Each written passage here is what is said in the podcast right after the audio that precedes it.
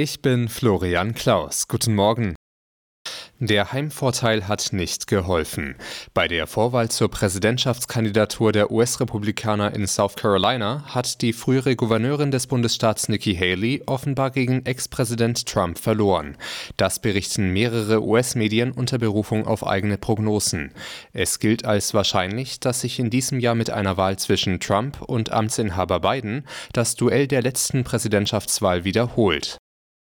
Bei einem Besuch in der Ukraine hat Außenministerin Baerbock dem Land weitere Hilfe Deutschlands bei der Verteidigung gegen Russland versprochen. Im ZDF betonte sie, was ihrer Ansicht nach getan werden muss. Weiter militärische Unterstützung, weil es befreit Menschen, es rettet Leben. Es ist der einzige Weg, zum Frieden zu kommen.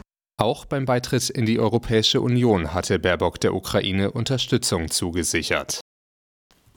Dutzende Bauern haben gestern am Rande einer parteiinternen Veranstaltung der Grünen in Magdeburg protestiert, an der auch die Bundesvorsitzende Lang teilnahm. Die Bauern parkten ihre Traktoren rund um den Veranstaltungsort und zündeten Feuer an. Seit Wochen protestieren die Bauern gegen die Agrarpolitik und immer wieder richtet sich der Ärger besonders gegen die Grünen. Diesmal gibt es schon bei der Ankunft von Parteichefin Lang am Veranstaltungsort in Magdeburg Pfiffe, Buhrufe und ein Hubkonzert. Lang versucht mit einigen Bauern zu sprechen. Als sie dann am Abend wieder abfahren will, ist die Straße aber blockiert. Die Polizei muss eingreifen. Lang sei aber nicht gefährdet gewesen, heißt es. Festnahmen gibt es offenbar nicht. Thomas Borg, Nachrichtenredaktion.